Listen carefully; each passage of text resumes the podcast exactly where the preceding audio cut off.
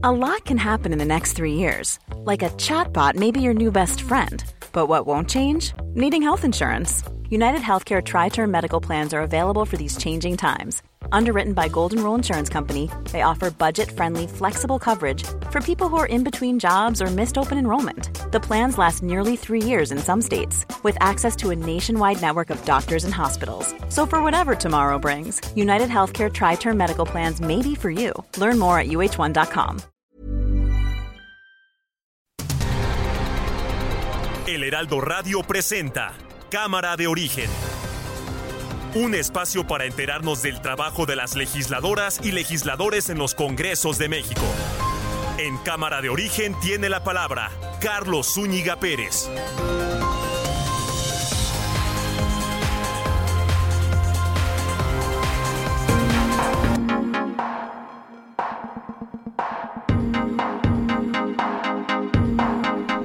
¿Qué tal? ¿Cómo está? Buenas tardes. Gracias por acompañarnos a esta nueva emisión de Cámara de Origen. Les habla Carlos Ulliga Pérez.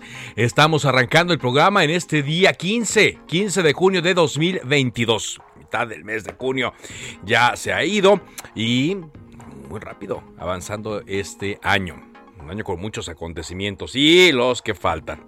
Vamos a estar actualizando las noticias, vamos a tener entrevistas relacionadas al quehacer legislativo y vamos a comentar temas que tienen que reflexionarse sobre el ambiente político que se vive en el país a esta fecha. Pero como lo hacemos todos los días, arrancamos escuchando cómo va la información a esta hora. Miguel Barbosa, gobernador de Puebla. La madrugada del día de hoy, en un operativo, se ejecutaron órdenes de aprehensión sobre cinco personas, entre ellos quien prende a este abogado, ¿cómo se llama? Picasso, Daniel Picasso, en el municipio de Huauchinango, en una comunidad, y muere, linchado. Primero golpeado y linchado, un acto de barbarie Diputado Alejandro Moreno, presidente nacional del PRI. ¿Ahora que ganemos? Sí, güey, te ayudo con lo. Tú te ayudé 20 cabrones. Vamos juntos, vamos a vender allá. Yo me dedico a las medicinas. A ver, cabrón, pues eso me dijo Javier, pero pues ahí yo lo meto. Y al final del día. Gracias. A ver, al final del día. Te, yo te meto, y con los govers que ganen, yo, yo lo meto. Gracias, sí. En el caso de San Cristóbal, son dos grupos que se están disputando el control de un mercado. Desgraciadamente una persona perdió la vida en estos enfrentamientos. Y en el caso del Estado de México se trató de un enfrentamiento con policías ministeriales que iban a ejecutar una orden de aprehensión, fueron agredidos y hubo un enfrentamiento y perdieron la vida personas de este grupo de la delincuencia como policías de los legisladores. El legislador es representante del pueblo.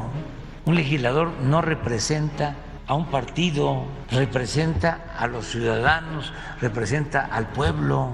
¿Cómo los líderes, si no son borregos, son representantes populares? Yo sí voy a seguir enviando iniciativas ¿eh? al Congreso porque tengo que cumplir. Por ejemplo, voy a enviar la iniciativa para que ya no haya el cambio de horario. Ya la semana próxima. Un gobierno sin corrupción no sirve para nada, para nada. Julio, Julio. Llegó el ahorro. ¡Aprovecha! 3x2 en todos los helados, paletas y postres Holanda, Nestlé y Häagen-Dazs. Sí, 3x2 en helados, paletas y postres Holanda, Nestlé y Häagen-Dazs. Con Julio lo regalado te llega. Solo en Soriana. A julio 20. Aplica restricciones.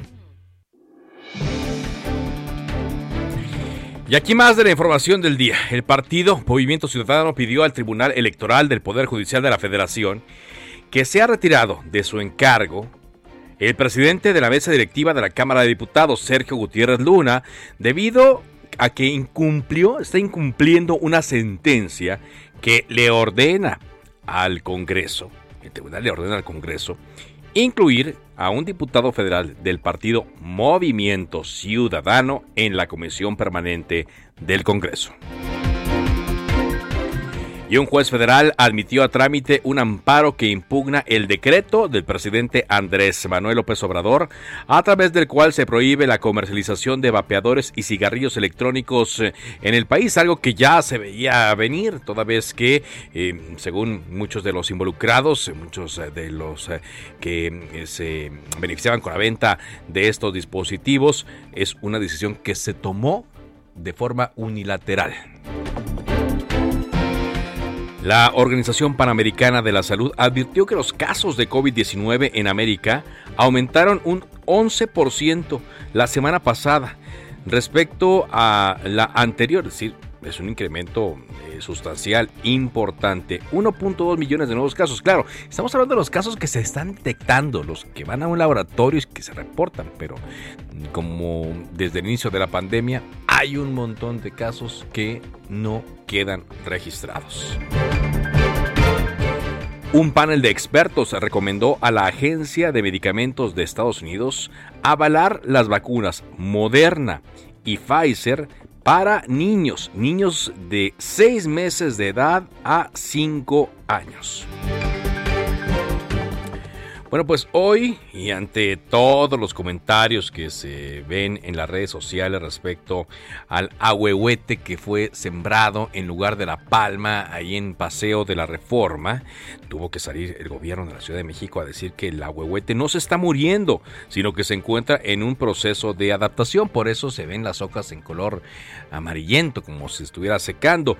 El eh, señor Adrián Cavazos, director de viveros regionales, el que donó este árbol o de donde salió este árbol a la Ciudad de México, explicó en el lugar donde fue sembrado que no, que se está adaptando, que se trata pues quizá de algo de estrés que tiene el árbol, pero que es normal, que tiene la edad como si fuera un bebé y que pronto veremos que las cosas van a cambiar.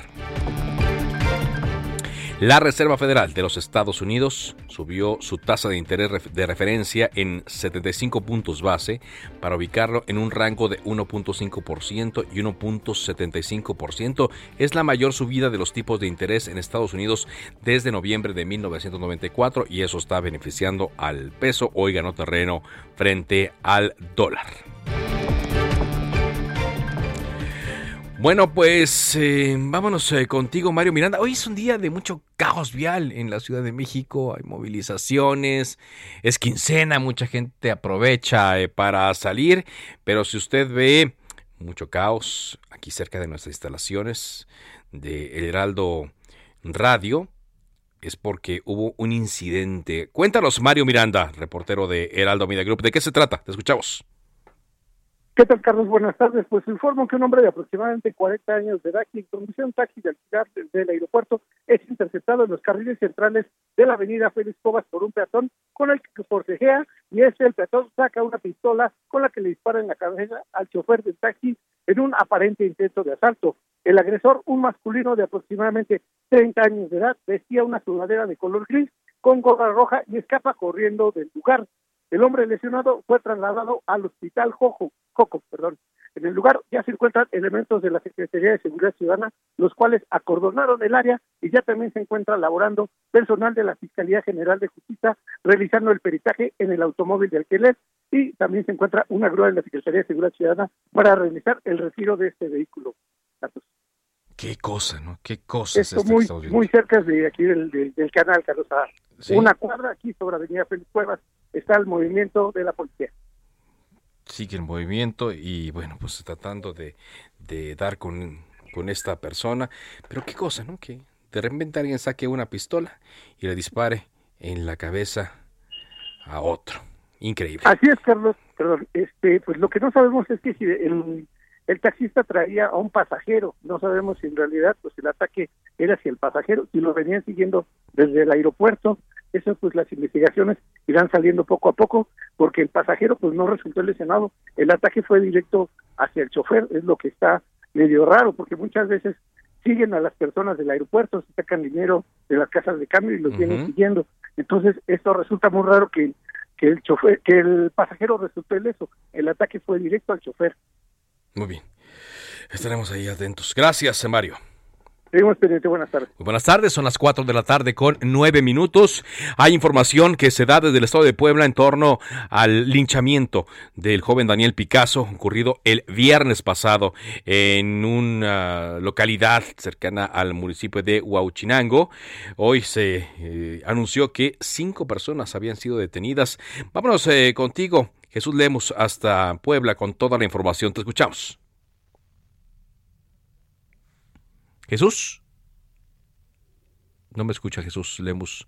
En un momento le doy la información. Hoy el gobernador eh, del estado de Puebla, Miguel Barbosa, adelantó que una de las personas detenidas por eh, el caso del linchamiento del joven Daniel Picasso es aquella que le prendió fuego ya cuando el cuerpo se encontraba inerte. Esta persona tuvo la grandiosa idea de rociarle gasolina y de prenderle fuego al decir que se trataba de un robachicos de esas mentiras que se propagan de repente y que muchas personas se las creen, es lo que les digo, se aprovechan de los sentimientos, de la inseguridad, del miedo, pero también se aprovechan de la ignorancia de muchas personas a las cuales arrastran a cometerse en un delincuente más, así como esos que quieren combatir, en eso se convierten aquellos que linchan, y más cuando estamos hablando de linchar a un inocente. A le voy a actualizar de toda esta información, pero vámonos a Tamaulipas, donde pues está reciando una pugna que hay entre el partido Morena y el partido eh, Acción Nacional. Ayer incluso se vio a policía resguardando la sede del Congreso del estado de Tamaulipas. Está con nosotros el diputado Félix Fernando García Aguilar, integrante de la bancada del PAN en el Congreso de Tamaulipas, y le agradecemos mucho que nos acompañe, diputado, y le preguntamos directamente qué está pasando en, el Congreso, ¿Por qué, por qué esta movilización que se dio. Muy buenas tardes. Buenas tardes, Carlos. Un gusto saludarte a ti y a tu amplio auditorio. Igualmente. Eh, comentarles eh, para tus escuchas para la gente que sigue esta plataforma digital. Bueno, es muy lamentable lo, lo que ha acontecido en nuestro Congreso Libre y Soberano de Tamaulipas. Lo que pudimos observar tanto el día lunes como el día martes fue precisamente pues eh, cómo se desborda eh, pues, los ánimos por parte de diputados, en este caso de la fracción de Morena, a razón de, bueno, no están conformes con algunas iniciativas que se han gestado desde nuestro grupo parlamentario y que ha sido respaldado por diputados de otras fracciones y incitan a la violencia. Eh, pues llevaron gente que a propio dicho de, de, la gente que estuvo ahí en graderías, pues bueno, decían que eran invitados por coordinadores de Morena pues para gritar, para estar denostando a la bancada que representamos y bueno, eso no es, no es permisible, sin embargo, eh, no fue solo eso, sino que se incita a, a bajar, a tomar el pleno por parte de la gente que estaba en graderías por parte de Morena, eh, se violentan los circuitos ahí de seguridad, eh, entran por la fuerza, eh, por poco se genera una tragedia ahí, la puerta de cristal, bueno, se tuvo que permitir el acceso ya que se estaba rompiendo las cerraduras. ¿Esto cuándo me dice que ocurrió? Esto fue el lunes, el lunes. pasado. este lunes, iniciando la semana. Fue el lunes, entró no solo los diputados, sino incitaron a toda la gente de graderías y bueno, eso fue lo que sucedió. Se rompieron micrófonos, se generaron ahí empujones, se arrebataron documentos por parte de diputados y diputadas de Morena eh, al, grupo que estábamos ahí representados. Eh, bueno, esto ha sido a razón de, de, lo de lo ceñido, de lo cerrado que se encuentra en este momento la representación en el Congreso y al no verse, al no verse favorecidos con algunas iniciativas que son votadas en el Pleno por las mayorías, pues han decidido violentar eh, y no solo eso, incitar a la gente, además los diputados y diputados de la bancada morena, bueno, a no permitir el curso de las sesiones, lo que puso en riesgo incluso la seguridad de las diputadas, de los diputados, de la gente que ahí se encuentra, eh, pues desde luego elaborando y de los, propios medios de comunicación. Pues eso es lo que lo que vivimos. Eh, los días pasados. pero ¿cuál es el fondo? ¿Cuál es el fondo de todo esto? Eh, sabemos que hay una pugna, sabemos que también hay un proceso en contra de la señora Úrsula, quien es identificada como sobrina del presidente López Obrador, coordinadora de la bancada de Morena, allí en el Congreso de Tamaulipas, eh, para desaforarla por unos audios donde anda pidiendo moches. ¿Es este el origen del conflicto? Bueno, finalmente uno de los detonantes ha sido ese. Nosotros hemos sido respetuosos de los, de los mecanismos que finalmente usan por el Congreso, como lo es la Comisión Instructora, la encargada del procedimiento para el caso de que resulte desaforada, base a las esa es una de las situaciones. Hemos visto también, eh, pues además, iniciativas, repito, que se han respaldado, siendo nosotros en estos momentos, siendo momentos de, pues, una situación muy equilibrada. Ahorita la, la bancada de nosotros eh, es incorporada una persona más por parte Morena, que pues ella mismo señala que no había sido eh, pues tomada en cuenta, que había sido denostada, maltratada por su partido, y a pesar de un resultado provisional que se tiene en el caso de la gobernatura de Tamaulipas, el doctor eh, Villarreal, pues bueno, ella decide venirse al, grupo de acción nacional, cosa que también generó gran malestar, pues no les dan los números, y ellos, yo creo que hay una confusión, piensan que el ser eh, el gobierno en estos momentos eh, por una bancada de su partido los hace dueños del Congreso y es totalmente lamentable y triste eh, pues el desconocimiento que existe por parte de diputados que al no ver favorecidas eh, o respaldadas sus iniciativas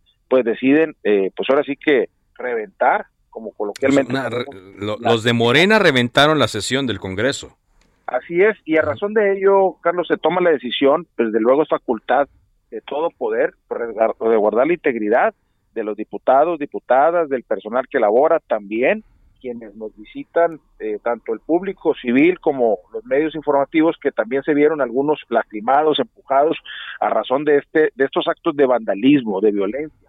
Y bueno, eso, eso se estará denunciando en las próximas horas. Hay evidencias, hay amenazas por grupo, parte de diputados de Morena, y bueno, es muy, es muy lamentable. ¿Amenazas de qué tipo, diputado?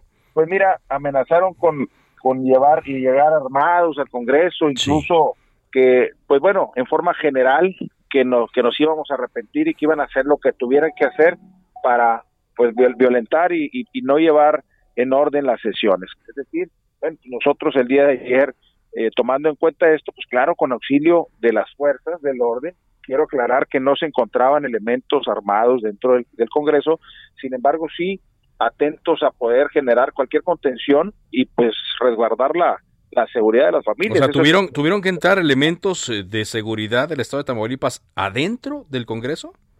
Pues mira, estuvieron muy atentos, ya con oficio, puesto que se desbordó el clima de, paz, que es lo que nosotros debemos mantener en todo momento. Y bueno, hubo cortes de luz, hubo eh, cerraron con cadenas al interior del, de la sesión del pleno, de, de, las sesiones.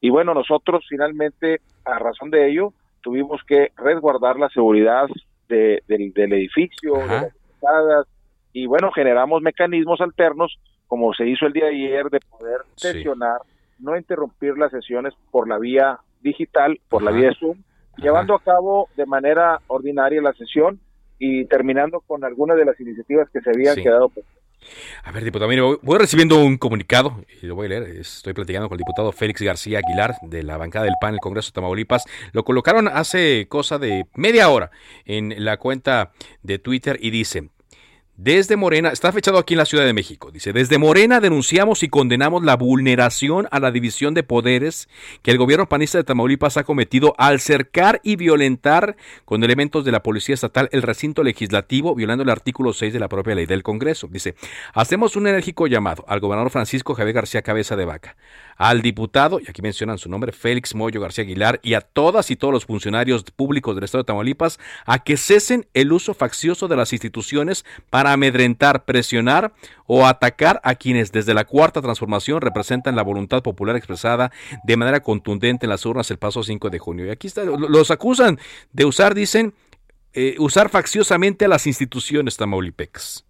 Pues yo mira, yo creo que el, del propio comunicado se desprende el error en que se encuentran. Aquí no no se puede precisamente involucrar eh, a los poderes, somos plenamente autónomos.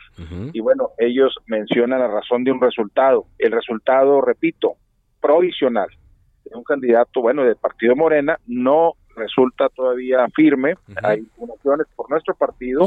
Y además, y además, repito, no los hace dueños del Congreso. Si bien es cierto, tuvieron una, una mayoría, eh, también es cierto que más de 600 mil personas pues confían en la, en la coalición que se conformó en el pasado proceso electoral. Y no solo a ellos nos debemos, sino a toda la gente, toda la gente que vive en Tamaulipas y que busca el bienestar, eso es lo que nosotros generamos. Y además, repito, en esto en estos momentos contamos con una mayoría ponderada. Y me refiero que estamos en igualdad de diputadas y diputados en el caso de la bancada que represento eh, en suma con el, grupo parlamentario revolucionario institucional que tiene tres diputados y con ellos somos 18 ellos son 15 ellos son 15 eso no los hace dueños del Congreso ni quiere decir que todo lo que ellos vayan a votar si no es eh, acorde a, los, a sus intereses, eh, pues tiene que violentar el Congreso. Eso eso no, no es permisible. y ante esa situación, la, claro que la ley nos faculta a la mesa directiva, a la presidenta, hacer uso de las fuerzas del orden para restablecer y mantener la, la pues, en este caso la defensa del, del poder legislativo y que se que no se interrumpa por ningún motivo las actividades del mismo. ¿Qué va a pasar, diputado? ¿Qué puede pasar eh, más eh, adelante? Eh, usted dice son, son mayoría. en esta ocasión, pues no, no hubo elección en el Congreso de Tamaulipas. Fue el año pasado, ¿no? Cuando ustedes los eligieron, o en algunos casos los, los eligieron, ¿no? El Congreso. Solamente en este, este domingo, que van a ser 15 días, fue elección de gobernador, ¿no? Es correcto. Es correcto. Nosotros, somos electos hasta el 2024 y eso no cambia absolutamente nada. Pero son, serán, ustedes son mayoría como oposición. En estos momentos estamos eh, con una mayoría, repito, ya con la coalición que se conformó y que se sigue trabajando en, comunidad. Eh, sin embargo, estamos en igualdad de circunstancias, con 15 diputados del PAN y 15 diputados de Morena. Entonces, en ese sentido, las decisiones se tendrán que tornar eh, en tránsito para beneficio de los tamaulipeños. Ese es el, ese es el único interés y eso es lo que la gente espera de nosotros, no estar viendo actos de vandalismo, de violencia, que se rompa las sesiones, que se incite a la gente de más acarreada, desafortunadamente que se a la gente para para poder eh, generar o entorpecer las acciones iniciativas que son presentadas por nuestro grupo. Y, es que a lo que voy, finalmente le preguntaría, diputado, es que, bueno, falta por calificar la elección. Sé que hay procedimientos en contra, procesos que se han abierto eh, por el tema de la elección de Américo Villarreal, pero en caso de que se confirme el triunfo del primer morenista, ahí en, del primer gobernador morenista en Tamaulipas, pues pareciera que este es el inicio de un, de un largo conflicto o la continuación quizá de un conflicto. Mira, yo considero que no tiene que ser así. Yo lo he externado con independencia de qué gobierno eh, pues abandere un estado, municipio. Nosotros tenemos que construir en beneficio de las familias, que eso es lo que esperan de nosotros. Para eso está el Congreso, para generar iniciativas, respaldo, pero siempre, siempre que sean eh, aterrizando políticas públicas que den resultados. No queremos, y lo hemos dicho, que políticas que no han dado resultados en nuestro país y como muestra estados que han sido y que siguen siendo gobernados por Morena, que no han dado resultados, no queremos que se apliquen políticas que no dan resultados. Eso es lo que hemos defendido y en base a ello, en base a la representación que tenemos, seguiremos trabajando, pero siempre con el afán de coadyuvar, de construir. Nosotros no somos obstáculo de que le vaya bien a Tamaulipas, eh, sí, sí, obviamente eh, contexto de resultados positivos. Gracias, diputado, por darnos esta entrevista. Gracias, Carlos. Muchas gracias. Es el diputado Félix García Aguilar, integrante de la bancada del PAN del Congreso de Tamaulipas, y a quien le mandaban este mensaje de Morena aquí desde la Ciudad de México con los acontecimientos que vienen ocurriendo desde el lunes, por lo que nos decía Félix Moyo, le dicen García, y y eh, le hacen el llamado a Francisco García Cabeza de Vaca para que dicen cesen el uso faccioso de las instituciones. Hemos estado buscando también, por supuesto, a integrantes de la bancada de Morena. Vamos a insistir para que nos den su punto de vista, pero esto, como decimos, parece la continuación, la continuidad de un conflicto que inició desde que a Francisco Javier García Cabeza de Vaca, actual gobernador, quien está por concluir, pues eh, se le desaforó y luego el Congreso de Tamaulipas vino a, aplicar una controversia, que por cierto está por discutirse todavía en, la Corte, y a partir de ahí, pues el pleito, el pleito que parece no va a terminar. Son las 4 eh, de la tarde con 23 eh, minutos. Rápidamente le comento que la tormenta tropical Blas se intensificó la mañana de este miércoles a convertirse en huracán categoría 1. Esto lo informó la Comisión Nacional del Agua, por lo que este sistema va a generar lluvias en Guerrero, también lluvias en Michoacán y hasta Manzanillo, Colima. La CONAGUA informó además que se esperan lluvias intensas y torrenciales, muy intensas en Colima, Jalisco y Michoacán. Y hay la posibilidad de lluvias fuertes en el centro del país. De hecho, aquí en la Ciudad de México es una tarde nublada y amenaza, por supuesto, la precipitación. Con esto vamos a un corte comercial. Regresamos con más. Esto es Cámara de Origen a través de El Heraldo Radio.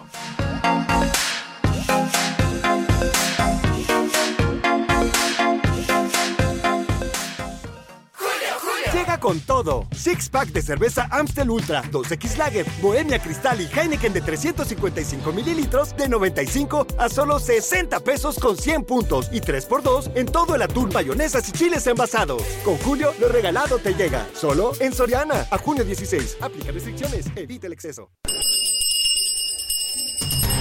Se decreta un receso. Vamos a un corte, pero volvemos a Cámara de Origen con Carlos Zúñiga Pérez.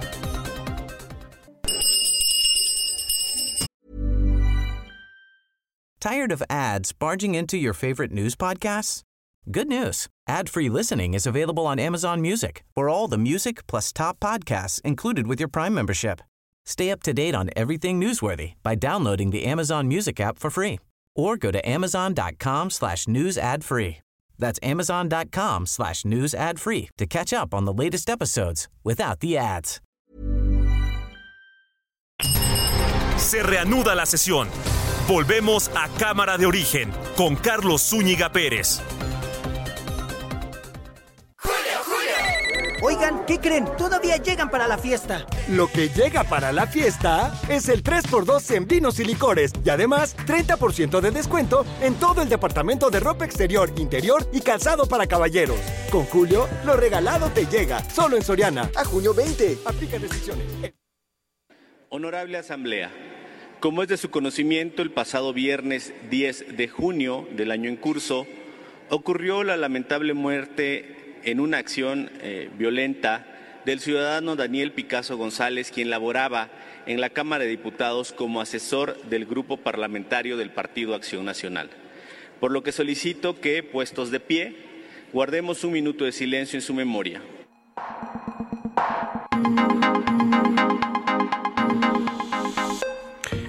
Esa es parte de lo que ocurrió hoy en la Cámara de Diputados. Eh, se guardó un minuto de silencio por este joven Daniel Picasso, a quien, como lo hemos platicado aquí, una turba linchó el pasado viernes en la noche allá en Huauchinango, en Puebla, y hoy se anunció que cinco personas habían sido detenidas. Eh, vámonos contigo, ahora sí Jesús, le hemos recuperado la comunicación contigo hasta Puebla con más detalles de este caso. Adelante Jesús. ¿Qué tal, Carlos? Muy buenas tardes. Buenas tardes también al auditorio para comentarles que la Fiscalía General del Estado de Puebla confirmó ya la detención de cinco personas en su presunta responsabilidad por el hinchamiento ocurrido en contra del abogado Daniel Picasso en el municipio de Huachinango, Puebla. Con base en los datos de la Fiscalía aquí en el territorio poblano, el 10 de junio los pobladores de la Junta Auxiliar de Papaclazolco retuvieron a este joven quien también era trabajador de San Lázaro, bajo el argumento de que era un presunto secuestrador. Por lo anterior, los vecinos de esta demarcación lo golpearon y posteriormente prendieron fuego en la unidad donde también viajaba y a esta persona, eh, lo que provocó pues quemaduras severas que finalmente también eh, derivaron en su fallecimiento. El cuerpo de este joven de 31 años de edad quedó tendido sobre la explanada de la cancha de básquetbol de la comunidad ubicada, esto es importante destacarlo, en la Sierra Norte del Estado de Puebla. A raíz de esto y como parte de las investigaciones de la Fiscalía General del Estado, Carlos, amigos del auditorio, les reitero, ya se tienen a, las primeras cinco personas detenidas quienes responden al nombre de Oscar, Alejandro, Raimundo, Abraham y también Osvaldo. Y es importante destacar lo siguiente, a través de la postura del gobierno del Estado de Puebla a cargo de Miguel Barbosa Huerta, se confirmó que entre de estas cinco personas detenidas se encuentra la persona que literalmente agarró y prendió fuego a la víctima, provocándole, como ya lo hemos dicho, lamentablemente estas quemaduras que posteriormente costaron con la vida de este abogado que fue confundido presuntamente con un robachico, pero que no era así, simplemente había llegado a esta comunidad para visitar a sus familiares en esta demarcación del estado de Puebla. Carlos. Pues sí. Ahora, eh, digamos que no son los únicos, ¿no? Puede que haya más detenidos, eh, ya que una familiar de Daniel Picasso nos comentaba que en la fiscalía le informaron que cuando menos 13 personas habían participado directamente, directamente en asusar y en maltratar, en golpear, bueno, en matar directamente a Daniel. Por lo que entendemos serían las primeras cinco personas de más. Es correcto y es importante destacar que también el propio gobernador del estado de Puebla, Miguel Barbosa Huerta, señaló que después de este lamentable linchamiento, el cual calificó como una barbarie, siguen las investigaciones para tratar de detener a otras personas que podrían estar presuntamente identificadas. Todo esto con los elementos de prueba que ya recabó la Fiscalía General del Estado, como videos que circulan en redes sociales, videos que también tienen los propios vecinos, todo este, toda esta información estaría ayudando para detener a más personas, porque sí, hay que decirlo, ha trascendido que 13 personas estarían identificados por asusar y también provocar todos estos hechos que acabamos de platicar, Carlos. Bueno, pues vaya, vaya tema. Vamos a seguir platicando mucho sobre este tema. Gracias Jesús por este reporte. Gracias, igualmente, hasta luego. Muy buenas tardes. Y también parte de lo que le alcanzamos a informar ayer, eh, casi al final de Cámara de Origen, fue lo que ocurría en San Cristóbal de las Casas, en Chiapas, donde este grupo armado, este grupo de choque y ahora pues grupo delincuencial conocido como los motonetos, eh, sembraron terror entre la población al estar en la disputa de un mercado, se mencionó, pero iban con armas, dispararon, la gente se tuvo que esconder donde pudo, hay unas escenas muy dramáticas eh, de gente escondida en un Walmart allá en San Cristóbal de las Casas y pues hay mucho que indagar sobre este sobre este caso y sobre otras cosas que están ocurriendo en Chiapas. Por eso agradezco mucho a la diputada federal del Partido de la Revolución Democrática, Olga Luz Espinosa Morales, que esté con nosotros. ¿Qué tal, diputada? ¿Cómo le va? Hola, hola, buenas tardes, buenas tardes, un saludo a tu auditorio. Gracias, pues, eh, igualmente para usted. ¿Cómo, qué, le ha informado sobre este hecho tan preocupante ayer en San Cristóbal? Terrible, fíjate que es terrible porque San Cristóbal de las Casas es un ícono para Chiapas, era un pueblo mágico hasta hace algunos años, pero lamentablemente la violencia parece que reina, la inseguridad y sobre todo la impunidad que reina en San Cristóbal de las Casas. El día de ayer pues se demostró eh, donde hombres encapuchados y armados con armas largas tuvieron un enfrentamiento en las calles de San Cristóbal de las Casas. ¿Por qué? Porque se disputan la, eh, el manejo, la propiedad de un lugar que se llama Mercaltos, es un mercado, pero salieron a las calles a un enfrentamiento y la gente se tuvo que resguardar, se tuvo que resguardar en una central de autobuses, se tuvo que resguardar en el Walmart y estuvieron cuatro horas resguardados porque los hombres andaban sin, sin miedo, sin miedo a la justicia, sin miedo a que los van a detener.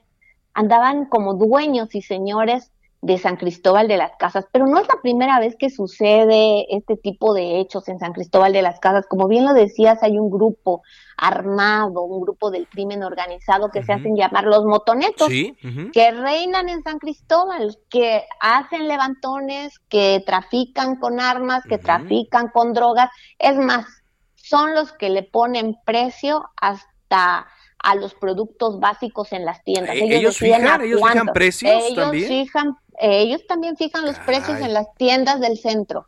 ¿Cuánto debe de costar determinadas cosas? Y, lo que, eh, luego ellos pasan eh, por, por, el derecho de piso, por sus ganancias. Ellos pasan por el derecho de piso, pero además están involucrados con, con asesinatos, están involucrados con levantones, están involucrados con venta de drogas, con venta de armas, pero no pasa nada, lamentablemente no pasa nada, siguen, es más, con decirte que hace un par de meses ellos fueron a liberar a su líder de las instalaciones de la policía municipal. ¿Por qué? Porque lo detuvieron, lo tenían detenido y lo fueron a liberar. Entonces es terrible lo que pasa en San Cristóbal, porque San Cristóbal vive del turismo. Sí, claro. Vive netamente del turismo. Mucho turismo extranjero. Mucho turismo extranjero, pero con esta inseguridad que está pasando, no solamente ahí, sino también en otras zonas del estado de Chiapas, pues lamentablemente también el turismo se está alejando y sobre todo que la ciudadanía no estamos en paz, no tenemos la seguridad necesaria. no tienen la seguridad. Yo decía, eh, son dos administraciones eh, de gobernador que ya tienen este problema, también dos administraciones federales, y en cuanto menos cinco, cinco años y medio no ha pasado nada con este grupo, nada. No ha pasado absolutamente nada, pero lo peor de todo es que año con año tienen más poder.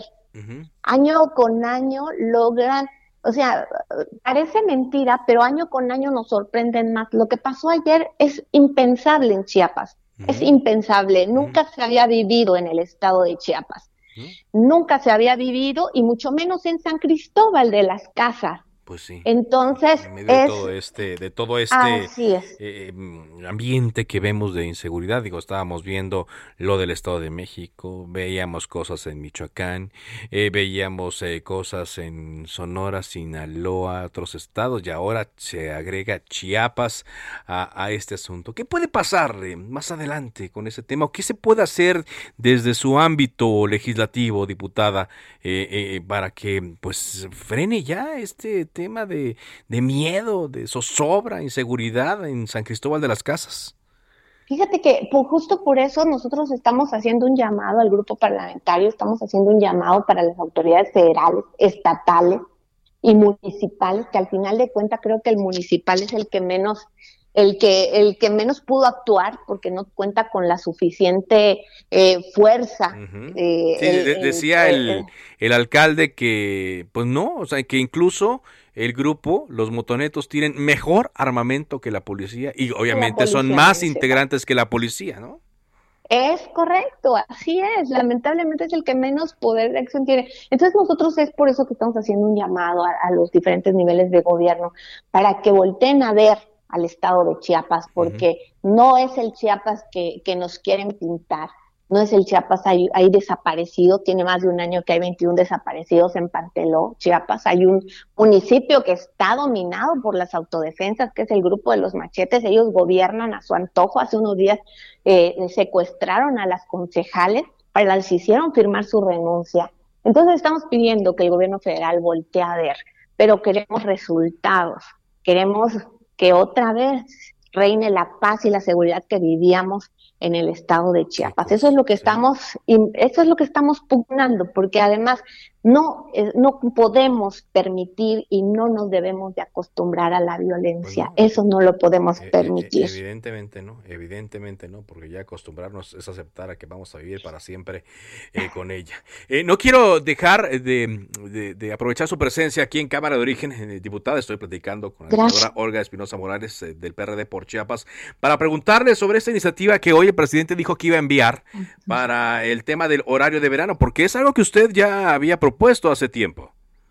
Así es, es correcto. Nosotros presentamos como grupo parlamentario, me tocó a mí presentar esa iniciativa en el mes de marzo. Si recuerdan, estuvo en el orden del día en las dos últimas sesiones del último periodo ordinario que tuvimos en Cámara de Diputados. Lamentablemente la bajan del orden del día, el grupo mayoritario la baja porque no lo quisieron, no la quisieron discutir. ¿Cuándo fue esto? la iniciativa. Eh, fue en los últimos días del periodo ordinario, las dos últimas sesiones del mes de abril.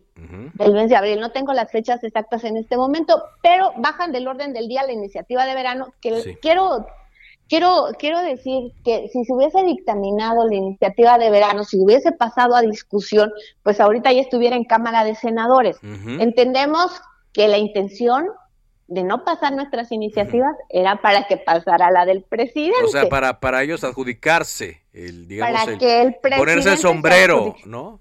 Claro, pero bueno, no sería la primera iniciativa ni la primera política pública que encabeza el gobierno de Morena que venga del PRD. Entonces, este, pues hay, hay muchas, muchas eh, iniciativas, sobre todo en el tema de género, en el tema de feminismo, que, que el PRD pues es pionero en ello es pionero. Pero bueno, en este caso, entonces, eh, usted dice que, pues yo creo que, prácticamente como que, como que le plagiaron la, idea. Pues podría decirse que no tienen nuevas ideas. y por eso, y por eso tienen que tomar las que ya estaban presentadas, ¿no? Muy bien. Pues, pues se, va, a procesar. Pues gracias, diputada, muchas gracias por eh, habernos acompañado y gracias por darnos esta información sobre ambos temas. Muy amable. Muchas gracias, Carlos. Saludos a todos. Gracias. gracias a la diputada Olga Luz Espinosa Morales del PRD eh, desde el estado, del estado de Chiapas. Vamos a escuchar, por cierto, lo que dijo el presidente Andrés Manuel López Obrador hoy en la conferencia mañanera en torno a esta iniciativa para pues ya eliminar el horario de verano en México. Adelante. Yo sí voy a seguir enviando iniciativas ¿eh? al Congreso porque tengo que cumplir. Por ejemplo, voy a enviar la iniciativa para que ya no haya el cambio de horario la semana próxima.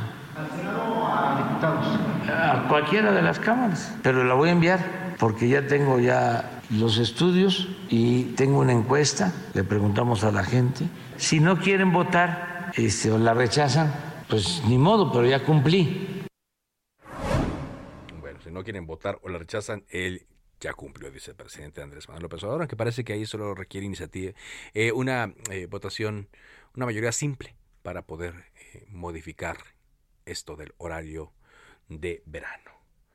Y eh, el día de hoy, por cierto, en la comisión permanente, vaya que hubo encontronazos entre legisladores del PAN y de Morena, sobre todo por el eh, evento del eh, domingo pasado en Toluca, donde se juntaron gobernadores, secretarios de Estado, corcholatas, gobernadores electos para decir que iban a mm, ganar la elección en 2020 23 ahí en el Estado de México y ya arrancando 2024. Ahí fue donde anunció Mario Delgado que el próximo año se van a aplicar dos encuestas para seleccionar eh, al candidato a la presidencia de la República. Más adelante le vamos a presentar esto. Por pronto, eh, le comentamos que en Ciudad Valle, San Luis Potosí, fue presentado el programa Constructores de Paz, que tiene como finalidad brindar oportunidades a los jóvenes para erradicar la violencia y generar opciones que los alejen de acciones antisociales. Este evento eh, fue presidido por la secretaria de Seguridad y Protección Ciudadana, Rosicela Rodríguez, y el gobernador Ricardo Gallardo Cardona, además de funcionarios de los tres niveles de gobierno. El gobernador manifestó que esta es una acción para prevenir el delito, que es algo que se dejó de hacer en gobiernos pasados. Dijo que en San Luis Potosí hay 40 mil jóvenes que consumen hasta 130 mil dosis de sustancias prohibidas. El 70% son personas con un nivel socioeconómico medio alto y el resto se encuentra en la pobreza. Por su parte, Rosicela Rodríguez manifestó que para ella fue eh, emocionante ver que hay muchos jóvenes que están haciendo fila para ser integrados al programa de constructores de Y vaya que allá en el estado de San Luis Potosí últimamente ha habido eh, información muy, muy negativa, información que tiene que ver con enfrentamientos y cadáveres que han ido a tirar a este estado.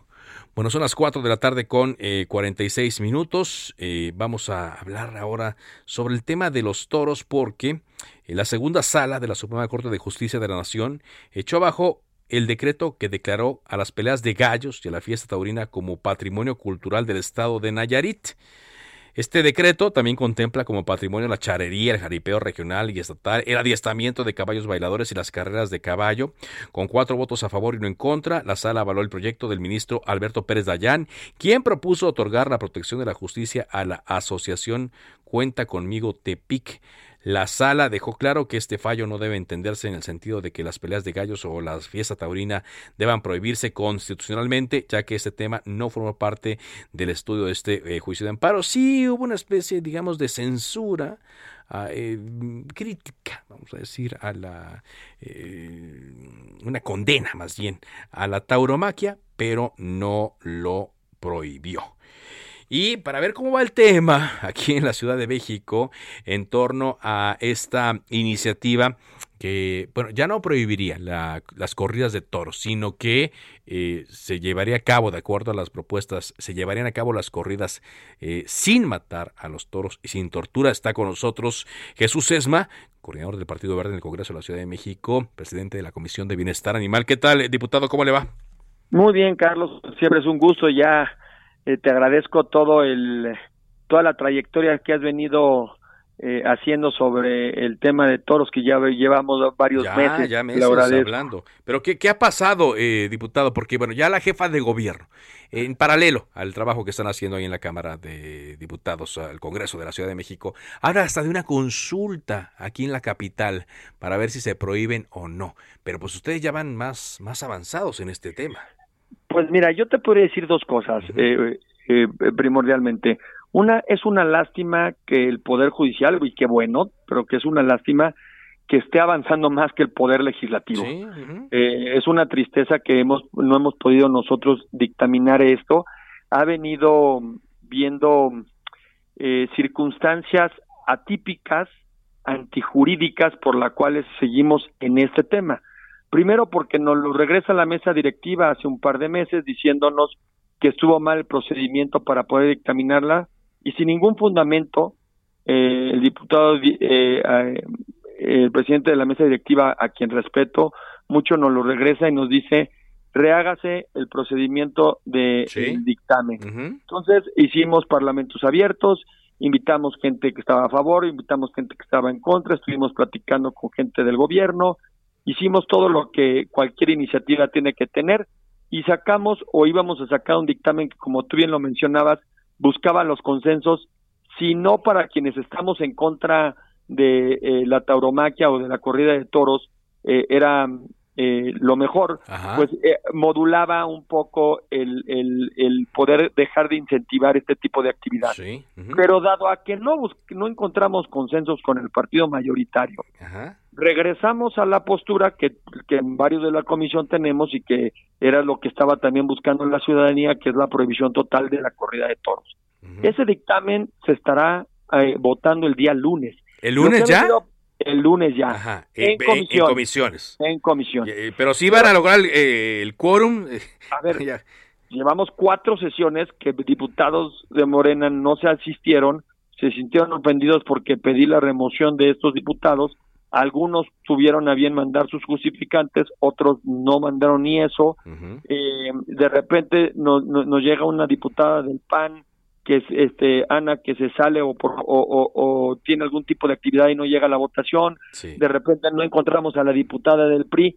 Algo está pasando raro. Digo, pues sí, muy, muy, raro, ¿no? Porque ya es seguido que esto somos cinco, cinco diputados que votamos este dictamen en diciembre a favor de la prohibición y hoy no podemos ponernos de acuerdo los cinco diputados que sabemos que, que es lo que queremos y que también entendemos que no vamos a tener el voto final porque se va a subir a pleno. Yo respeto mucho la decisión del gobierno y la decisión de la Consejería Jurídica de intentar hacer un eh, una eh, eh, una encuesta ciudadana, una ay, una consulta, una, consulta. Desde mi desde mi punto de vista jurídico y muy personal, ¿eh? muy personal, creo que no habría cabida a una consulta. No quiero decir, yo no seré quien decida esto, serán las instituciones pues pertinentes. Sin embargo, te puedo decir que eh, pues, los derechos no, no, van a consulta y esto ya, yo nosotros lo hicimos, tanto Federico Doring y yo que estamos en la comisión, fuimos constituyentes y los derechos no son sujetos de consulta y ya está en el artículo 13 constitucional de la Ciudad de México. Entonces, bueno, veremos si eso pasa, pero en el Inter nosotros tenemos que dar eh, nuestro trabajo. ustedes van a avanzar, van a, van a continuar. Vamos a avanzar para el lunes. Y van a convocar a esta reunión de comisiones para discutir este dictamen que, como usted me adelantó aquí en Cámara de Origen, eh, sostiene o incluye que las corridas seguirían, pero sin torturar y sin dar muerte a los toros. Mañana, Carlos, muy importante. Estamos invitando a todo el Congreso y a personalidades de instituciones del, de, eh, de gobierno local para que nos digan por qué o cuáles son opiniones porque muchos dicen que no los hemos escuchado. Mañana va a haber un trabajo informal ahí en el Congreso y el día lunes se sube el dictamen a la comisión para su votación. Y el día lunes se sube a comisión para su votación. Pues ojalá y vaya, ¿no? Y de una vez aquí hacemos el llamado para que acudan y ya salga este tema, ¿no? Por, y ojalá, porque por alguna razón eh, un día no se presenta una diputada, otro no, de los cinco que ya teníamos muy clara nuestra, nuestra votación. Pues muchas gracias, diputado. Gracias por darnos esta información. Gracias, Carlos. Muy amable. El diputado Jesús Esma, pues a ver si ya, ¿eh?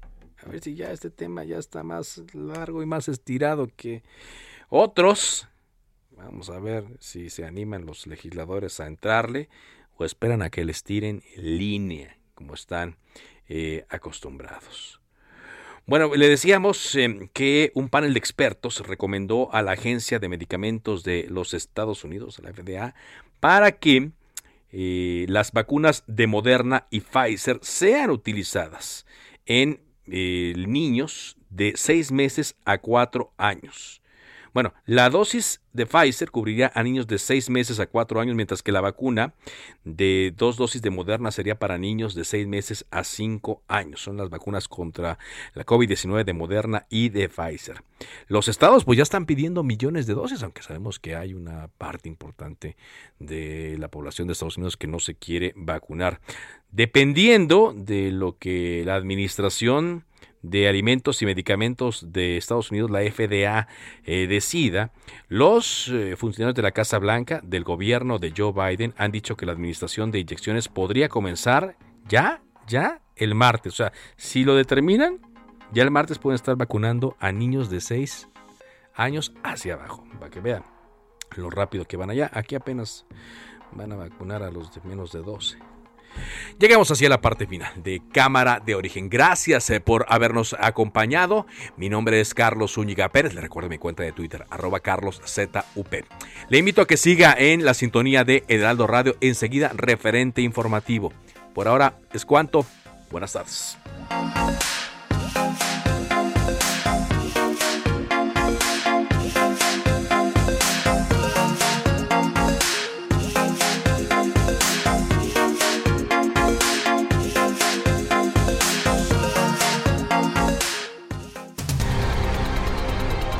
Cita para el próximo programa. Cámara de origen, a la misma hora, por las mismas frecuencias del Heraldo Radio. Se levanta la sesión.